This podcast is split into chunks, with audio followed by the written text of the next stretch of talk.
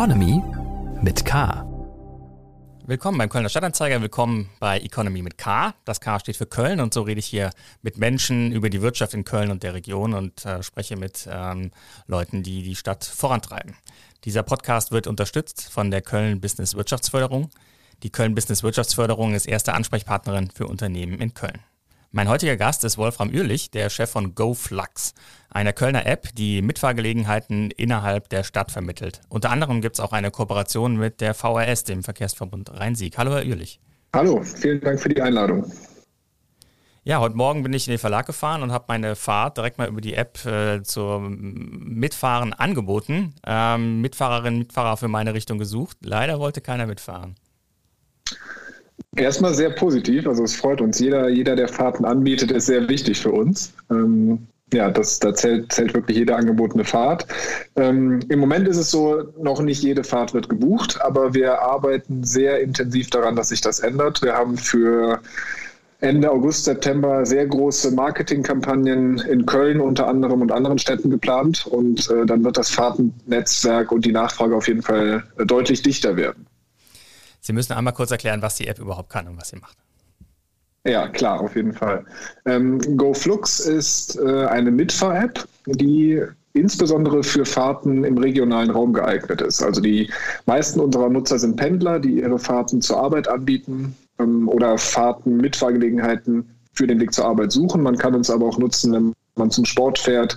Also letztendlich alle Fahrten, die innerhalb einer Region stattfinden. Und wenn man bei uns in die App reinguckt, sieht man, da gibt es Fahrten, die führen von Deutz nach Ehrenfeld, Fahrten, die führen von Köln nach Bonn oder von Köln nach Aachen. Also das ist so ungefähr die, die Reichweite an Strecken, die bei uns abgebildet ist. Ja, das konnte ich dann heute Morgen in der App auch sehen. Einige Fahrten von Gladbach zum Beispiel nach Köln. Äh, relativ viele Fahrten auch auf dem ähm, äh, Parkplatz von Ford und das hat ja auch einen bestimmten Grund. Genau, das hat äh, einen, einen sehr bestimmten Grund. Ford ist nämlich hier in Köln unser erster Kooperationspartner, jetzt seit knapp einem Jahr. Und ähm, wir machen das häufig so, dass wir mit den lokalen Arbeitgebern äh, zusammenarbeiten. Ähm, ein bisschen überraschenderweise als Kölner Startup sind wir in Düsseldorf deutlich stärker schon vertreten mit den Arbeitgebern, äh, zum Beispiel mit den Stadtwerken Düsseldorf.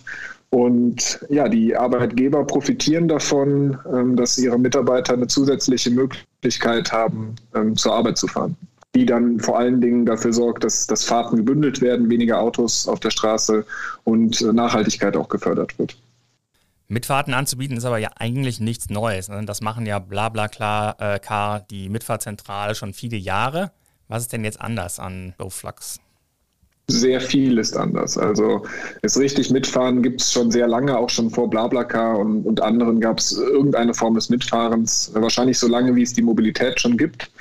Und der große Unterschied bei GoFlux ist, dass wir es wirklich einfach und sehr angenehm für die Nutzenden machen, Mitfahrgelegenheiten zu organisieren. Das heißt, es dauert bei uns nur wenige Sekunden.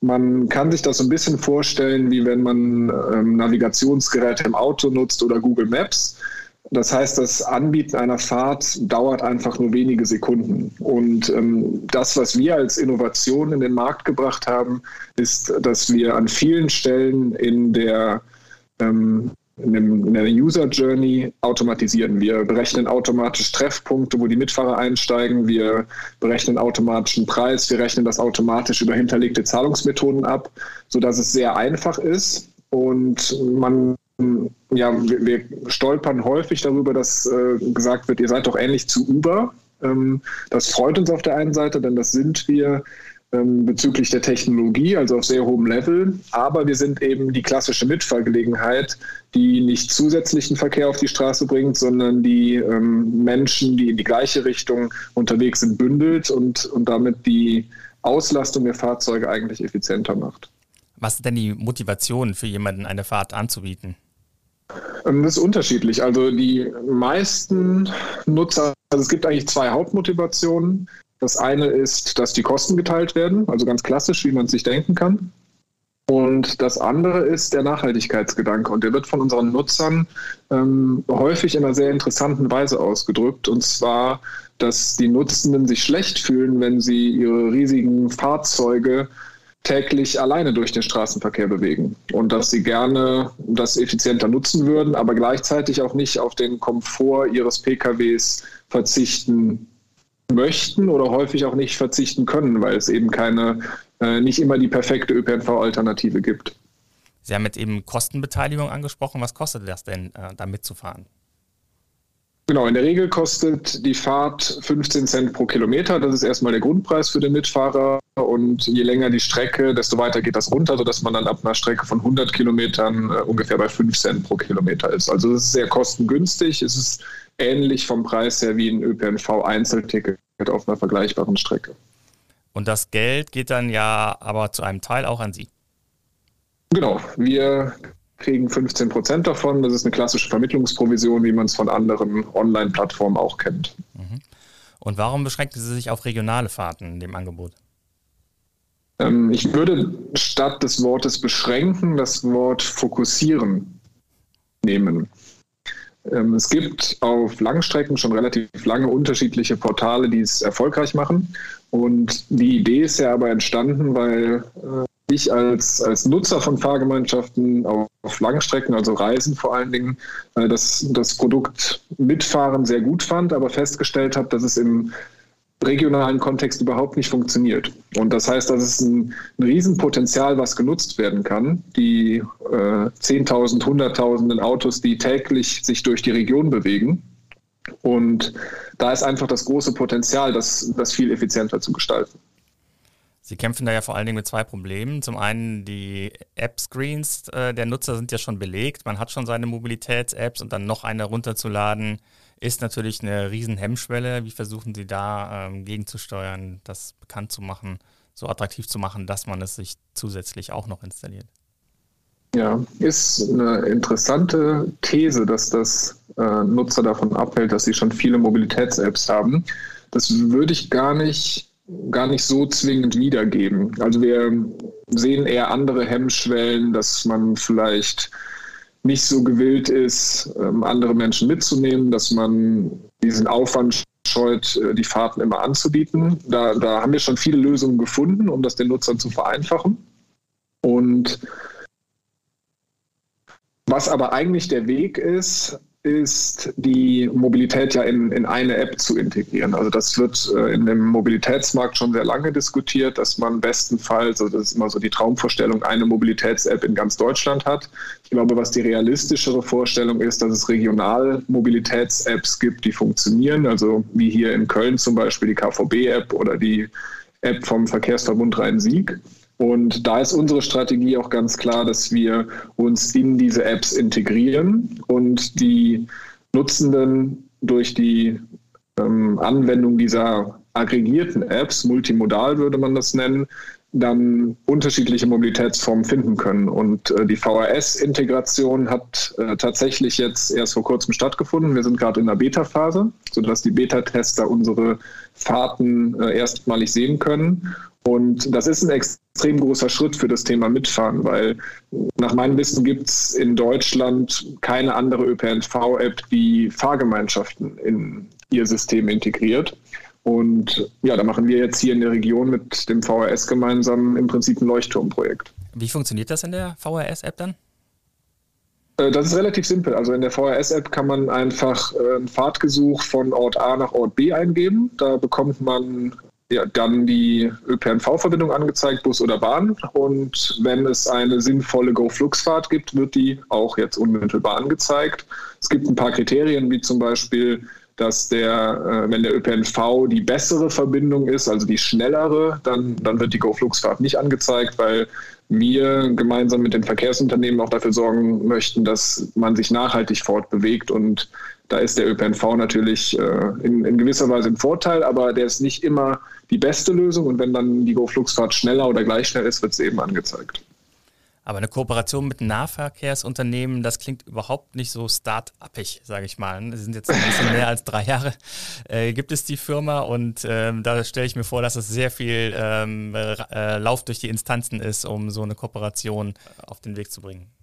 Ja, es ist nicht einfach, aber es ist auf jeden Fall der richtige Weg, weil die, die Mobilität kann nur gemeinsam funktionieren. Und so ein bisschen Widerspruch, den man eigentlich in der heutigen, im heutigen Sprachgebrauch hat, ist zum Beispiel, wie der Begriff ÖPNV verwendet wird. Weil unter ÖPNV versteht man umgangssprachlich Bus und Bahn. Und es muss aber eigentlich eine Entwicklung geben, dass auch moderne Formen der Mobilität, also sei es Scooter-Sharing, Fahrrad-Sharing, Carsharing oder auch eben Mitfahrgelegenheiten, zu diesem ÖPNV irgendwann dazugehören und die Nutzenden einfach auswählen können, ob sie heute Mitfahrgelegenheit oder Bahn fahren und immer das bestmögliche Mobilitätsangebot haben, weil nur so kann man es schaffen, dass der Pkw, der immer noch den größten Markteinteil hat, ähm, weiter von den Straßen verschwindet und man diese Verkehrsproblematik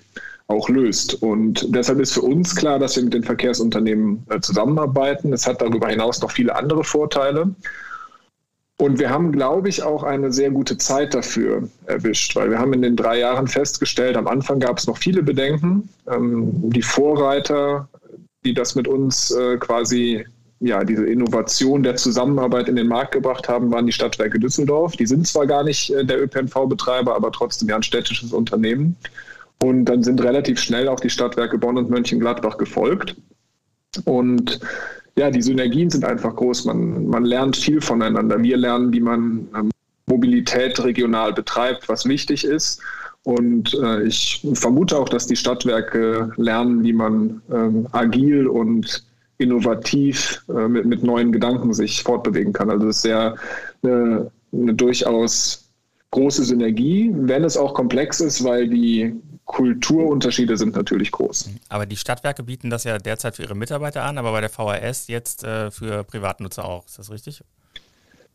Ja, ja und nein. Also wir, wir sind äh, in, in, den Städten in Bonn und Düsseldorf gestartet mit einem Fokus auf Arbeitgeber.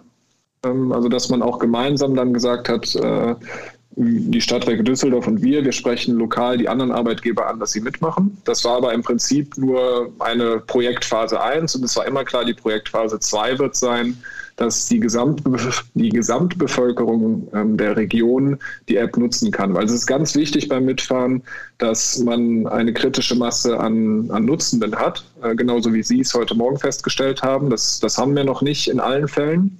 Und das schafft man nur, wenn man den Millionen Menschen der Region den Zugriff gibt.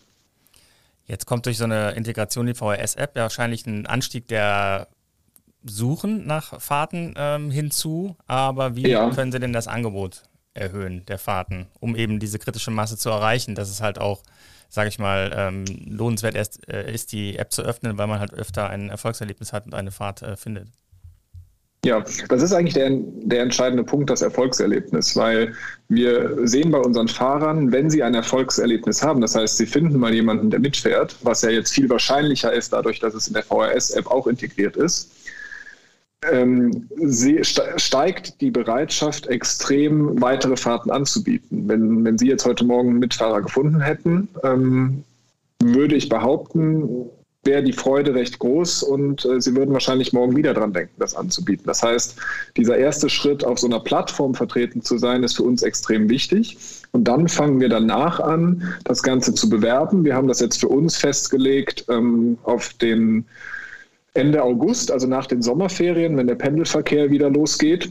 Und dann werden wir eine sehr große Marketingkampagne machen in Köln. Also wir arbeiten zum Beispiel mit Ströer zusammen, werden die großen Citylights-Poster bespielen. Wir machen im Social-Media-Bereich viel und haben noch viele weitere Partnerschaften. Das heißt, ähm, ja, unser Ziel ist es, und ich glaube, das werden wir auch erreichen, dass man Ende August, im September nicht mehr an GoFlux vorbeikommt in der Region Köln. Mhm ich sag mal so, der größte Skaleneffekt wäre natürlich eine Integration in äh, Navigationsgeräte. Ne? Man sucht sowieso äh, die Fahrtstrecke mittlerweile ja fast immer in einem Navigationsgerät raus, im Auto oder halt über das Smartphone. Und wenn ich dort dann einfach äh, drücken könnte, äh, diese Fahrt auch quasi für Mitfahrer öffnen, das wäre doch der, der äh, große Traum von Ihnen wahrscheinlich. Ja, auf jeden Fall. Also es ist ein Ziel und man, man kann das sogar noch weiterdenken. Man kann so ein bisschen sprechen über etwas, was in, in der Forschung Predictive Carpooling genannt wird, also vorausschauendes Organisieren von Mitfahrgelegenheiten und zwar nicht mehr über die Nutzenden selber, sondern durch die Software, die Algorithmen, die dahinter stecken. Und das kann man sich in, in einem Anwendungsbeispiel so vorstellen, ich setze mich in mein Auto und äh, entweder mein Handy erkennt, dass ich losfahre oder mein Navigationsgerät im Auto erkennt das und hat gelernt über das äh, Verhalten, dass es jetzt gerade Freitag 15.30 Uhr ist und ich höchstwahrscheinlich jetzt nach Hause fahre oder ich höchstwahrscheinlich jetzt zum Sport fahre. Und dann wird eben diese Fahrt äh, automatisch online gestellt. Und das kann man sich noch in, in, vielen Bereichen weiterdenken. Im Moment stehen wir an einer Stelle, wo wir schon viel automatisiert haben, aber diese Intelligenz dahinter ist das eigentlich, was es dann wirklich groß skalierbar macht. Und diese Technologie, von der Sie sprechen, steht sowas nicht nur den Milliardenkonzernen zur Verfügung, die in KI investieren und solche Sachen berechnen können, wie Uber zum Beispiel, haben Sie ja eben selbst äh, erwähnt. Ja. Kann man da als kleine Firma ähm, mithalten? Stand jetzt können wir, haben wir noch nicht die Daten. Also da sind wir einfach noch nicht in der Phase, aber wir haben das große Potenzial, relativ schnell dahin zu kommen. Also für uns ist der Weg sehr klar, dass wir jetzt über den Sommer hier in der Region zeigen werden, gemeinsam auch mit den, mit den Stadtwerken als Partnern, dass dieses System wirklich funktioniert. Ähm, wir sehen das jetzt schon in den Daten, dass es im kleinen Maßstab funktioniert und äh, wissen, wie viel ähm, wir machen müssen und was wir machen müssen, damit es eben auch auf größerer Skala funktioniert. Und dann können wir, und so ist es geplant, mit äh, dem klassischen äh, Startup-Finanzierungsweg, also über Venture Capital-Firmen, auch relativ schnell in Regionen kommen, wo wir ähm, genügend finanzielle Mittel zur Verfügung haben, um schnell ein System zu entwickeln, was, was dann auch deutliche Schritte in Richtung dieser künstlichen Intelligenz oder maschinelles Lernen entwickelt. Und ich glaube, dann ist der Vorteil für uns auch als Startup, dass wir deutlich agiler da vorgehen können als jetzt ein Konzern, der da vielleicht mehr Daten oder mehr finanzielle Mittel hat, aber nicht die Strukturen, um, um sich schnell zu bewegen.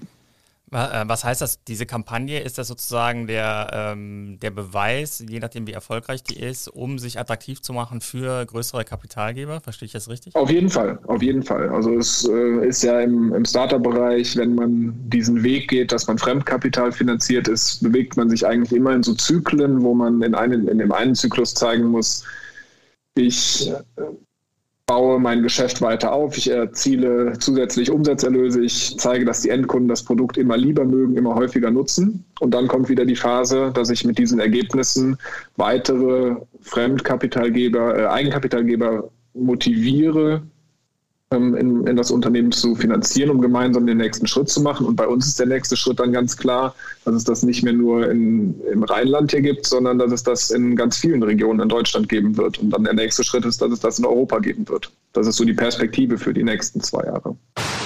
Fragengewitter. Ich stelle Ihnen zwei Begriffe äh, gegenüber und Sie geben eine spontane Antwort möglichst und vielleicht äh, gibt es auch eine Diskussion zu dem einen oder anderen Punkt. Kölsch oder Wein? Kölsch. Fleisch oder vegan? Fleisch. Oper oder Stadion? Stadion. Fahrrad oder SUV? Fahrrad. Rheinauhafen oder Schelsig?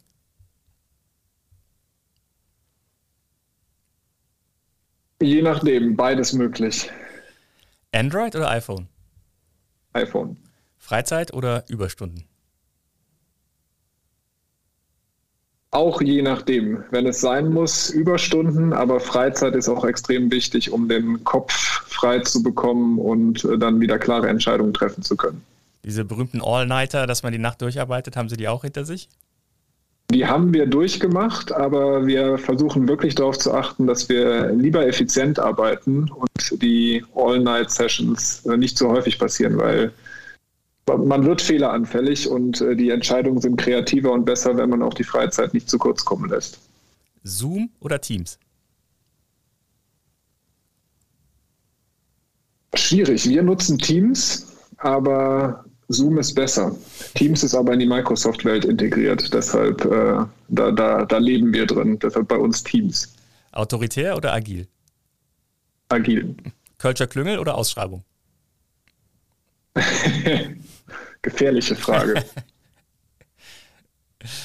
also beides. Das europäische Ausschreibungssystem ist nicht zielführend. So würde ich es beantworten. Sparen oder prassen?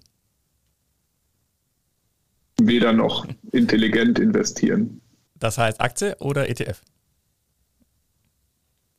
Ähm, beides. Also ETF wäre intelligent und langfristig investiert, aber Einzelaktien in meinem Fall auch, äh, wenn ich mich damit auskenne. Uber mit dem Geschäftsmodell. Absicherung. Risiko oder Sicherheit? Risiko. Und Evolution oder Revolution? Revolution. Revolution, Sie wollen ja das, äh, ähm, den Nahverkehr sozusagen äh, revolutionieren. Wie kam es denn zu der Idee, das Unternehmen überhaupt an den Start zu bringen? Ich hatte es eben schon mal so ganz kurz angerissen. Also die Idee ist tatsächlich entstanden. Ich habe hier in Köln ähm, Betriebswirtschaft an der Uni studiert und mir ist irgendwann mal nach der Vorlesung bewusst geworden, als wieder der Bus nach Ehrenfeld komplett überfüllt war, dass alle Autos nur mit einer Person besetzt sind und mit Sicherheit äh, zehn von den 100 Autos, die gerade vorbeifahren, auch nach Ehrenfeld fahren und dass man die ja eigentlich nutzen könnte. Das war so die Kernidee. Und wenn man dann als BWLer ein Tech-Unternehmen gründet, wie gelingt das? dann hat man gar keine Ahnung, wie das funktioniert. Und ähm, ich hatte viele Tech-Ideen während des Studiums schon.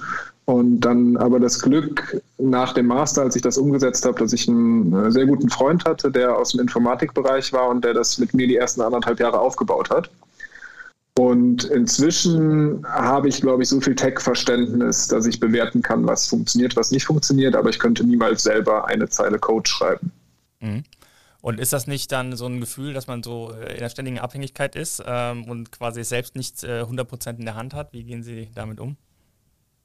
Nee, gar nicht. Also die, die optimale Situation, die ich aus Unternehmersicht sehe, für GoFlux, aber eigentlich auch für jedes Unternehmen, ist, wenn ähm, und da so fühle ich mich in der Rolle, ähm, dass, dass ich der Unternehmensleiter bin und die strategische Übersicht habe und vielleicht auch die Kreativität in, in Geschäftsmodelle zu reinzugehen, zu erkennen, wo, wo sind die Möglichkeiten in dem Markt. Also, also so sehe ich meine Rolle strategisch und ja, Netzwerk aufbauen zu agieren. Und der Best Case für mich ist, wenn ich in jedem Bereich, im Marketing, in der Softwareentwicklung, im Vertrieb, ähm, Teammitglieder habe, die zehnmal besser sind, als ich das jemals könnte.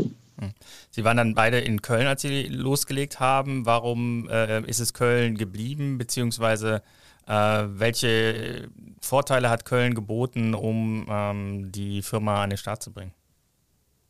Ja, das ist ja eine, eine, häufige Frage, die Startups gestellt wird. Also ich glaube, Köln ist einfach eine sehr lebenswerte Stadt und ich bin ursprünglich Bonner. Ich lebe seit zehn Jahren in Köln und ich hätte kein Interesse, hier wegzuziehen, weil ich mich hier sehr wohlfühle, weil mein Freundeskreis hier ist. Und es gibt geschäftlich keinen Zwang wegzugehen, sondern es gibt die Angebote, die man hat, sind ausreichend vorhanden. Es gibt Startup-Förderung, es gibt jetzt mit Köln Business ähm, wirklich sehr gute Organisation, die aus der Stadt hervorgegangen ist, die die lokale Wirtschaft fördert. Es gibt sehr viele ähm, DAX-Konzerne, Mittelstand, äh, die potenzielle Kunden sind. Also man, man hat hier alles, was man braucht. Man ist von der Infrastruktur angebunden. Und ähm, ich glaube deshalb, die Stärke von Köln ist dieses lebenswerte Gefühl, was ja, glaube ich, fast alle, wahrscheinlich alle Köl Kölner schätzen und viele kommen deshalb hier hin. Und das ist so das Faustpfand. Und äh, ja, der Rest ist äh, so gut, dass es jetzt für uns nicht notwendig ist, nach Berlin zu gehen. Das ist nämlich immer die zweite Frage. Ich beantworte die schon mal so ein bisschen vorgreifend. Ähm, das Einzige, was wirklich schwieriger ist als in Berlin und wahrscheinlich auch noch deutlich schwieriger als in den USA, ist die Kapitalakquise hier, also Investoren zu finden. Da ist das Kölner Netzwerk gut, aber ähm, andere Netzwerke wie in Berlin zum Beispiel oder anderen Startup-Metropolen sind deutlich enger. Mhm. Und wie hat sich das äh, Unternehmen jetzt in den vergangenen ähm, drei Jahren entwickelt? Also, ja, wo, auf welche, welche ja, Mitarbeiter, Umsatz, genau. ähm, Kooperationspartner? Ja, wir sind inzwischen, wir, wir sind gestartet, also die Idee war von mir, ich war am Anfang alleine, dann mit, mit meinem Mitgründer zu zweit. Inzwischen sind wir knapp über 20 Mitglieder, äh, Teammitglieder.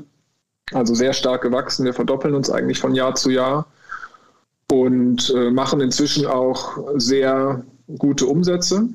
aus unseren Kerngeschäftsmodellen und ja, sind inzwischen so weit, dass wir sagen können, Ende des Jahres äh, ist ganz klar das Ziel, unsere Series A durchzuführen, also die Finanzierungsrunde, wo die äh, Risikokapitalgeber, die institutionellen, äh, in Startups investieren, um danach ein, ein sehr schnelles Wachstum hinzulegen. Mhm. Und haben Sie schon erste Kontakte geknüpft? Ähm, stellen Sie dann Portfolio an Investoren zusammen oder wollen Sie lieber auf einen setzen? Was ist so Ihr, Ihr, Ihre Hoffnung?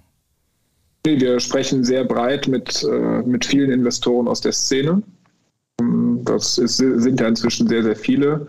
Und äh, für uns ist es sehr wichtig, dann den richtigen Investor zu finden. Also wir haben viele, die äh, das Modell sehr attraktiv finden und die von uns aber auch erwarten, über den Sommer zu zeigen, ähm, wie viel Potenzial wirklich da drin steckt. Das ist ja dann sehr entscheidend.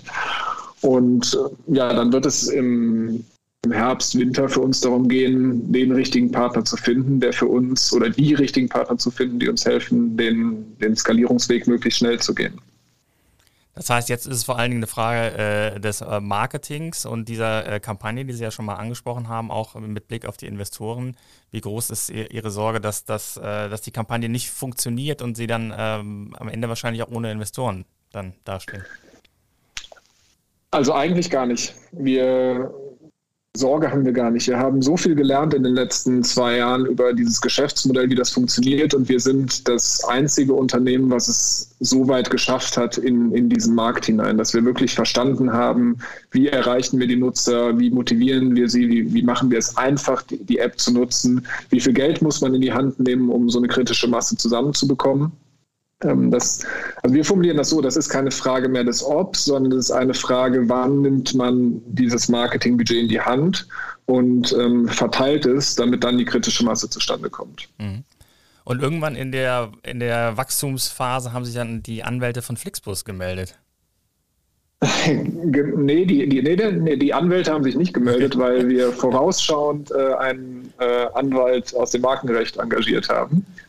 Und äh, wir haben dem Ganzen vorgegriffen und gesagt, wir heißen nicht mehr Flux, sondern GoFlux und äh, lassen äh, das Gespräch gar nicht erst aufkommen. Okay, sehr vorausschauend.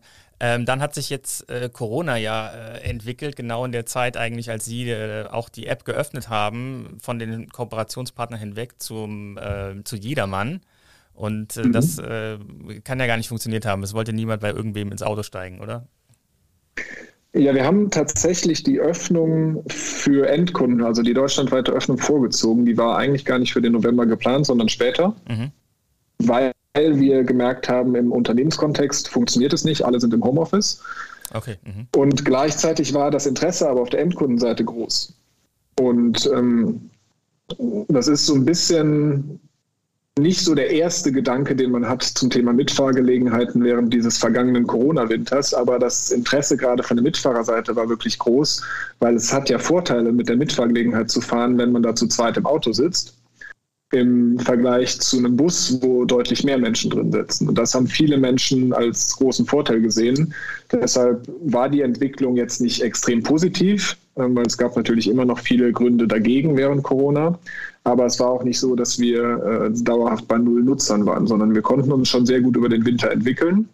Und wir haben es im Vergleich zu vielen im Mobilitätsmarkt geschafft, uns weiterzuentwickeln, während äh, Wettbewerber von uns teilweise dann äh, ihr Geschäft eingestellt haben komplett. Aus den Bewertungen. Wir schauen mal ein bisschen ins Netz, ähm, was äh, zu Ihrer App, zu Ihren Dienstleistungen so äh, kommentiert wird. Eine Sache ist mir aufgefallen mhm. in einem der ähm, App Stores. Ähm, da hat jemand geschrieben, selbst die Farbe des Autos muss ich angeben. Da schließt sich natürlich die Frage an, äh, sind Sie zu datenhungrig? Ja, das ist, ist ein schwieriges Thema. Also das, was stark dagegen spricht, ist das, was wir an Feedback von den Nutzern bekommen, die sehr viel Wert darauf legen, dass sie sehen, wer ist auf der anderen Seite. Also, dass sie ein Gesicht sehen äh, von demjenigen, zu dem sie ins Auto steigen, dass sie vielleicht auch das Alter wissen und natürlich, dass sie die Farbe des Autos kennen, weil wenn ich jetzt an der Aachener Straße stehe und äh, der GoFlux-Algorithmus hat einen sehr guten Treffpunkt ausgerechnet, wo man gut halten kann, ist es trotzdem nicht schlecht, wenn ich äh, sehen kann, welche Farbe das Auto hat. und welche Marke und welches Kennzeichen, damit ich das einfach erkenne. Also die Daten, die wir anfragen, ähm, die Farbe des Autos ist übrigens optional. Ähm, die sind schon sinnvoll für die, für die Nutzenden. Und es ist so ein bisschen die Herausforderung, die, glaube ich, jeder, der mit Bewertungen zu kämpfen hat, also sei es ein Restaurant oder irgendein digitales Business, es gibt die Einzelmeinungen, die im Netz dann sehr großen Wert erlangen, weil sie so hervorstechend sind, wenn es jetzt nur ein Stern oder zwei Sterne ist. Ich weiß gar nicht, wie es bei dieser Bewertung ist, aber es ist eine der wenigen negativen, also ich kenne die. Ja, im Durchschnitt sind es 4,5 ähm, bei äh, Apple. Genau, 5, und also. das, das widerspricht halt komplett dem, was, was die Masse an Nutzern wiedergibt. Also es ist so ein bisschen äh, ein Ausschnitt, was, glaube ich, viele Probleme unserer aktuellen Zeit widerspiegelt. Mhm.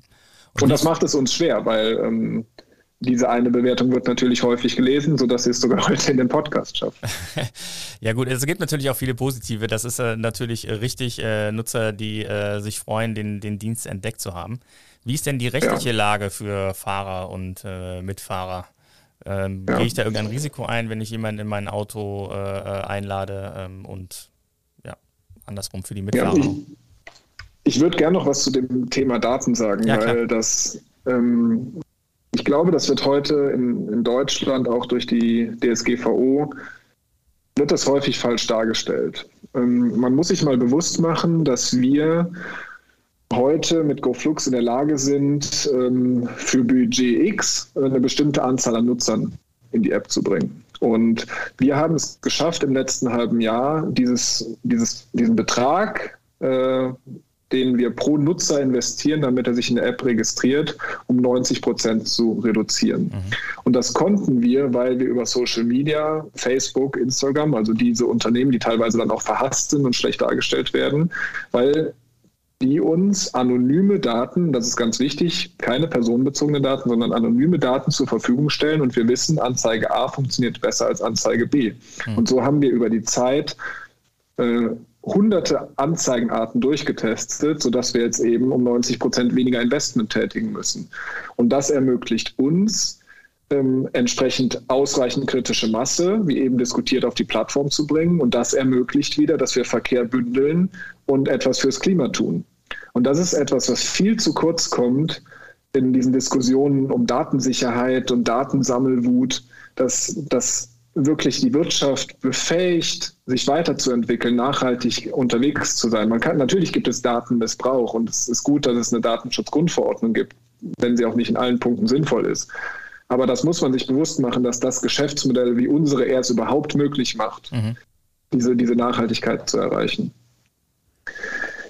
Dann äh, nochmal die, die Frage, Frage, zur rechtlichen Lage für Fahrer und Mitfahrer. Genau.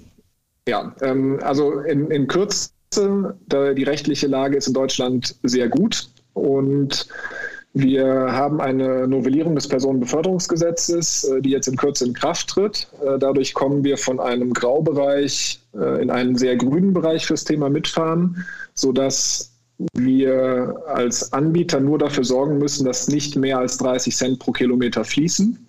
Und damit gilt die Fahrt eben als Kostenbeteiligung vom Mitfahrer an den Fahrer. Und ja, es ist rechtlich erlaubt. Es ist ein, ein Mitfahrmodell. Man ist äh, versicherungstechnisch in jedem Fall abgesichert, weil es genauso ist, wie wenn ich jetzt einen Freund oder ein Familienmitglied mitnehme. Und ja, damit sind alle Sicherheiten gegeben. Also da profitieren wir dann in Deutschland wirklich von der guten Gesetzeslage.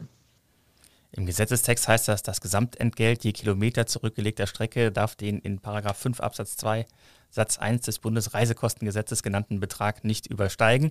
So eine Formulierung macht Ihnen Ihr Geschäftsmodell erst möglich. Ähm, genau. Vielleicht wechseln wir mal das Thema und schauen äh, auf Köln. Sie sind ja auch äh, Kölner seit zehn Jahren, wie Sie gesagt haben. Und in der Verkehrspolitik in der Stadt tut sich einiges. Äh, Anwohnerparken ähm, wird teurer werden. Ein Hauch von Barcelona soll bald durch die Stadt äh, fließen, durch autofreie, autoarme Zonen. Kopenhagen gleich noch mit. Äh, die hohe Fahrradnutzung der Stadt ist auch ein Vorbild. Äh, wie bewerten Sie das? Ähm, hat das äh, Effekte auf, äh, auf Ihr ähm, Geschäftsmodell auch? Ja, ich würde das vielleicht erstmal aus der Perspektive als Kölner beurteilen, weil das wirklich ein, für mich ein sehr emotionales Thema ist. Ähm, dass, dass wir hier in Köln was erreichen und vielleicht auch ein bisschen weiter ausgeholt. Wir Wir, damit meine ich äh, den Tino Engelmann von Pinkbus, ein anderes Kölner Mobilitätsstartup, die in Konkurrenz zu Flixbus treten. Äh, also wir beide und äh, die Wirtschaftsförderung haben im Sommer letzten Jahres zusammengesessen und äh, hatten beide so parallel die Idee, dass man die Kölner Mobilitätsszene mal besser vernetzen müsste. Also etablierte Wirtschaft, Startups, äh, Interessierte und haben das Kölner Mobility Meetup ins Leben gerufen. Das hat jetzt äh, diese Woche zum dritten Mal stattgefunden. Und ähm, wir haben eine extrem positive Entwicklung äh, dahingelegt. Also extrem viele Menschen, die sich dafür interessieren, die jetzt an diesem Mobility Meetup teilnehmen und mitwirken. Und mein persönlicher Gedanke dahinter war, und das hat jetzt gar nichts mit GoFlux zu tun, sondern mit der Leidenschaft für Mobilität eigentlich, dass es Köln hat so eine lange Historie als Mobilitätsstadt. Sie hatten ja jetzt den, den Vorstandschef von äh, der Deutz AG im Podcast. Und das ist ja im Prinzip der Vorreiter der Mobilität hier. Wir haben Ford, wir haben äh, internationale Hersteller, die hier ihre europäischen Hauptsitze haben. Die infrastrukturelle Lage spricht eigentlich dafür, dass das eine Mobilitätsstadt ist. Und ich sage aber, dass wir heute den Anschluss verloren haben. Also man spricht nicht von Köln, sondern von Kopenhagen, Barcelona und Paris in Europa. Und Köln hat aber das Riesenpotenzial, das hinzubekommen. Und der Gedanke hinter dem Mobility Meetup ist, diesen Schwung zu erzeugen, dass vielleicht internationale Akteure hier hinkommen, dass die Startups mitwirken, dass die etablierte Wirtschaft mitwirken, dass die Stadt, die KVB mitwirken und wirklich Schwung in diese Stadt bringen und äh, man in, in der Zukunft, vielleicht in fünf Jahren, nicht mehr von Kopenhagen, Paris und Barcelona spricht, sondern Köln mindestens in dieser Reihe mitgenannt wird. Ich glaube, das sollte das Ziel sein für eine Stadt wie Köln. Und da gibt es ja positive Entwicklungen, sehr positive. Die, die Stadt, äh, die, die Messe wird die Polis Mobility, äh, also eine Mobilitätsmesse umsetzen, die viele Vorteile hat äh, im Vergleich zur IAA. Also ich würde es positiv bewerten, dass die IAA nicht nach Köln gekommen ist, sondern dass wir jetzt die Polis Mobility haben. Und da sind viele Dinge geplant, an denen Köln was machen kann. Aber es ist ganz wichtig zu sagen, Köln muss dringend was tun. Also Köln ist in den Punkten, die Sie eben genannt haben, ähm, dass man da mal die ein oder andere Straße beruhigt und dann 300 Meter auf dem Ring als Fahrradstraße macht, aber nicht den gesamten Ring. Das sind schöne Ideen, aber das ist nicht durchgezogen. Mhm. Es gibt ja eine ganze Menge Verkehrsträger mittlerweile in Köln. Also bei den E-Scootern ist, glaube ich, Köln ziemlich weit vorne, was das Angebot angeht. Äh, Leihfahrräder, Carsharing und so weiter. Und doch, gerade kamen die Zahlen, die Zahl der zugelassenen Autos in Köln ist gestiegen. Das äh, deutet nicht äh, darauf hin, dass es wirklich eine Mobilitätswende im Gang ist. Nee, die Qualität reicht nicht aus. Also mhm. beim Carsharing, beim Scootersharing, ich weiß gar nicht, ob Köln da wirklich vorne ist. Es gibt wahrscheinlich keine Großstadt, wo unter fünf Anbietern unterwegs sind. Das ist ja selbst in kleineren Städten wie Bonn schon so. Beim Carsharing sind wir aber weit hinten. Wir sind die einzige der vier Großstädte in Deutschland, die nur einen Carsharing-Anbieter, also einen äh, einen Free-Floating Carsharing-Anbieter hat, also der nicht stationsbasiert ist. In Berlin sind es mindestens vier. Und also da, da muss noch viel geschehen, das muss viel besser werden. Wenn ich hier jetzt mal Beispiel Carsharing, mir ein, versuche, ein Carsharing-Auto zu suchen, das klappt relativ selten in Sülz, weil meistens sind die einen Kilometer entfernt. Das ist ja kein gutes Nutzererlebnis. Und da muss extrem viel passieren. Das ist ein langer Weg und die Gefahr, dass es trotzdem mehr Autos gibt, ist extrem groß. Also im Moment sprechen wir ja über einen durchschnittlichen Auslastungsgrad der Fahrzeuge von 1,1 bis 1,5, je nach Statistik. Und wir müssen aufpassen, dass wir nicht in 10 oder 20 Jahren äh, mit, mit vorangeschrittenem autonomen Fahren irgendwann sagen, wir sind jetzt bei 0,7 oder 0,5 und es war damals alles so toll. Das und autonome da Fahren sehen Sie als, äh, als ähm, Weg quasi, dass noch mehr leere Autos, also ganz leere Autos rumfahren? Klar, es gibt ja keinen Grund mehr, warum ein Auto, was alleine fahren kann, auf dem Parkplatz stehen sollte. Erstens finde ich keinen Parkplatz und zweitens kann es ja rumfahren und für mich Geld verdienen. Und da muss man schon zusammenarbeiten. Und deshalb ist es wichtig, dass, dass die Stadt mitdenkt. Ähm, die Städte haben jetzt durch das neue Personenbeförderungsgesetz mehr Gestaltungsspielraum in, in dem lokalen Angebot, aber die Verkehrsunternehmen müssen sich auch dahin wandeln, dass sie der lokale Mobilitätsanbieter werden, dass sie das in die Hand nehmen, weil so hat die Stadt die Möglichkeit zu steuern, was passiert Und man sieht es am Beispiel Paris, da, da werden ganz klare Vorgaben und Ausschreibungen gemacht, was ein Mobilitätsanbieter wie ein Scooteranbieter äh, leisten muss, um tätig sein zu dürfen. Und da muss man ein gesundes Mittelmaß aus Regulation und Freiheit für, für den Markt geben. Aber eine ganz entscheidende Rolle sollte in Köln zum Beispiel die KVB spielen und äh, deutlich mehr tun als äh, das reine Angebot von Bus und Bahn. Immerhin gibt es ein paar Fahrräder von der KVB mittlerweile, aber Sie beißen sich an der KVB die Zähne aus, oder? Wir wären auf jeden Fall sehr offen mit der KVB zusammenzuarbeiten. Wir sind da auch in einem guten Austausch. Aber das ist so ein bisschen auch der Gedanke hinter dem Mobility Meetup. Köln kann schneller sein in der ganzen Sache. Also es ist, ähm, sollte ja schon Fragezeichen irgendwie aufwerfen, dass wir mit allen Stadtwerken rund um Köln ähm, in Kooperationen sind. Und das gilt auch für andere Mobilitätsanbieter. Also es ist ja jetzt nicht auf Mitfahren und Co-Flux bezogen. Ähm, das soll jetzt auch keine, keine Kritik oder ähnliches sein, aber ich glaube, dass Köln das Potenzial hat, da mehr zu tun und ähm, vielleicht aber auch die Voraussetzungen finanziell geschaffen werden müssen ähm, vom, vom Land oder der Stadt oder vom Bund, dass man diese Investitionen auch tätigen kann, weil gerade die Verkehrsunternehmen haben natürlich jetzt in der Corona-Situation finanziell sehr stark gelitten. Also da müssen die, die Investitionen der Politik auch richtig getätigt werden. Herr Oehlich, ganz herzlichen Dank äh, für dieses Gespräch. Das ähm, war sehr interessant und vielen Dank, dass Sie die Zeit genommen haben. Danke auch. Ähm, vielen Dank für die Einladung. Das war Wolfram Uhrlich, Chef der App GoFlux. Dieser Podcast wird unterstützt von der Köln Business Wirtschaftsförderung. Die Köln Business Wirtschaftsförderung ist erste Ansprechpartnerin für Unternehmen in Köln. Die Abonnenten des Kölner Stadtanzeiger machen es möglich, dass Sie diesen Podcast hören können. Wenn Sie unabhängigen Journalismus unterstützen wollen, empfehle ich Ihnen ksta.de slash Abo. Und ich möchte Ihnen auch noch den zweiten wöchentlichen Podcast des Kölner Stadtanzeiger ans Herz legen. Das ist Talk mit K. Dort spricht meine Kollegin Sarah Brasak regelmäßig mit Kölner Persönlichkeiten wie Karl Lauterbach oder Michael Halleck. Wir hören uns dann in der kommenden Woche wieder bei Economy mit K und ich freue mich über jeden, der uns abonniert oder empfiehlt.